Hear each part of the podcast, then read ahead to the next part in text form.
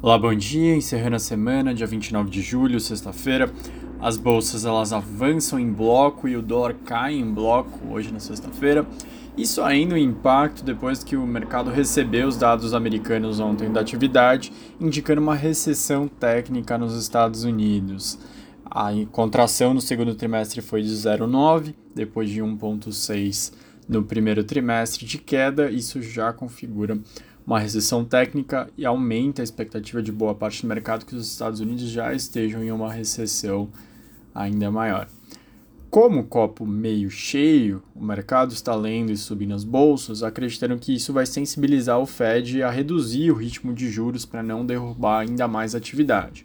Porém, acho bem relevante colocar aqui que o copo meio vazio nos diria que a inflação seguiu acelerando no primeiro semestre, mesmo com a atividade enfraquecendo, o que vai instigar o Fed aí sim a elevar mais rápido os juros para tentar segurar esses preços.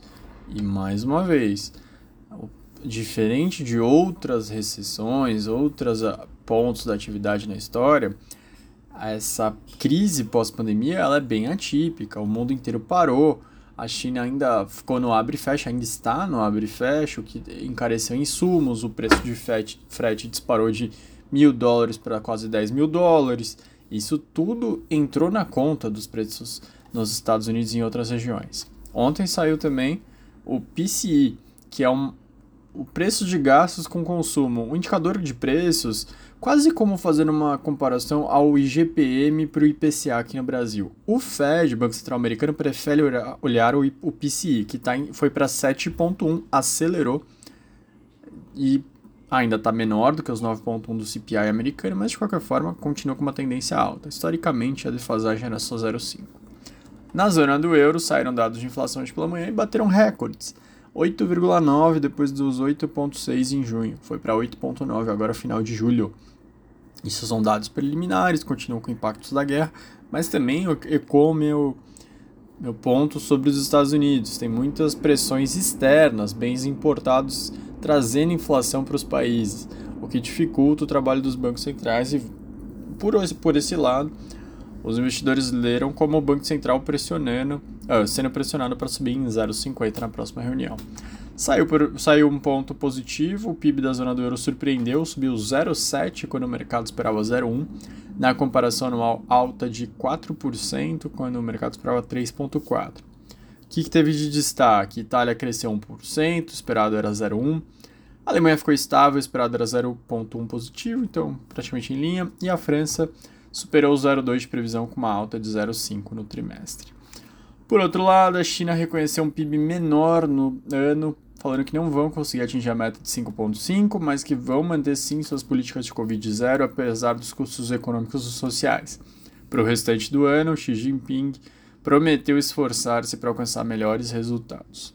Aqui no Brasil, o destaque foi a pesquisa Datafolha, apontando o ex-presidente Lula com 18 pontos na frente de Bolsonaro e tendo 52% dos votos válidos já podendo vencer em primeiro turno.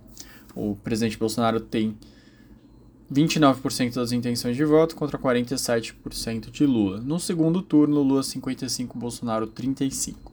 Ciro Gomes teria 8% nas intenções de votos do primeiro turno e Simone Tebet 2%. Datafolha aponta também que 71% dos eleitores já estão com os votos totalmente decididos.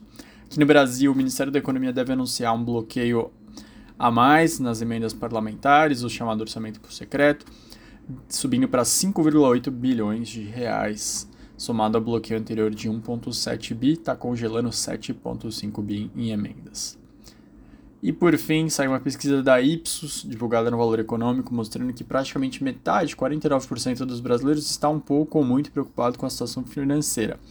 Isso traz o Brasil para o quarto lugar no monitor global de inflação, onde as pessoas se sentem inseguras. Está liderado pela Argentina, 65%, depois Turquia, 64%, Chile, 50% das pessoas. A média mundial é 29%, o Brasil então está acima da média. Outro destaque da pesquisa da Ipsos é que 6 em cada 10 pessoas temem não conseguir pagar suas contas nos próximos seis meses. Uma boa sexta-feira, um ótimo descanso de final de semana.